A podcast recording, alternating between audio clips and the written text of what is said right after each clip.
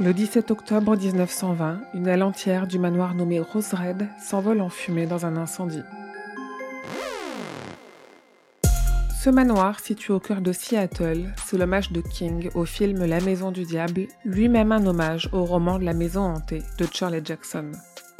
King, un auteur de romans, écrire un hommage à un film, cela vous semble étrange et pourtant, s'il n'excelle pas dans le style scénaristique, il s'est pourtant prêté au jeu plusieurs fois.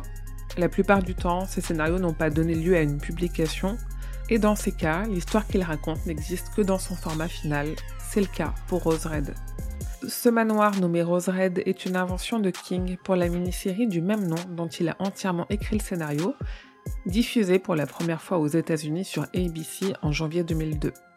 Une campagne marketing bien menée dira le contraire, affirmant que la mini-série est basée sur des événements réels, se servant notamment d'un journal publié deux ans plus tôt, écrit sous pseudonyme et étant présenté comme un vrai journal alors que c'est une fiction, le journal d'Hélène Rimbauer, Ma vie à Rose Red. Ce projet a été l'occasion pour Stephen King d'approfondir une thématique qu'il a toujours effleurée, celle de la maison hantée. Chez King, les maisons sont vivantes.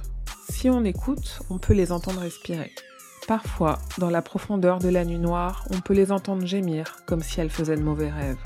Une bonne maison berce et réconforte. Une mauvaise maison vous met mal à l'aise. Elle déteste notre chaleur et notre humanité. Elle a une haine aveugle envers ce que nous sommes.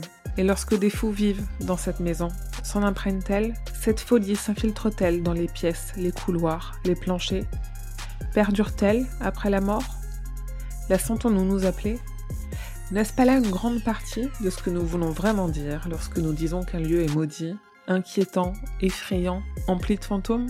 Nous disons qu'il est hanté. Mais ce que nous voulons vraiment dire, c'est que la maison est devenue folle.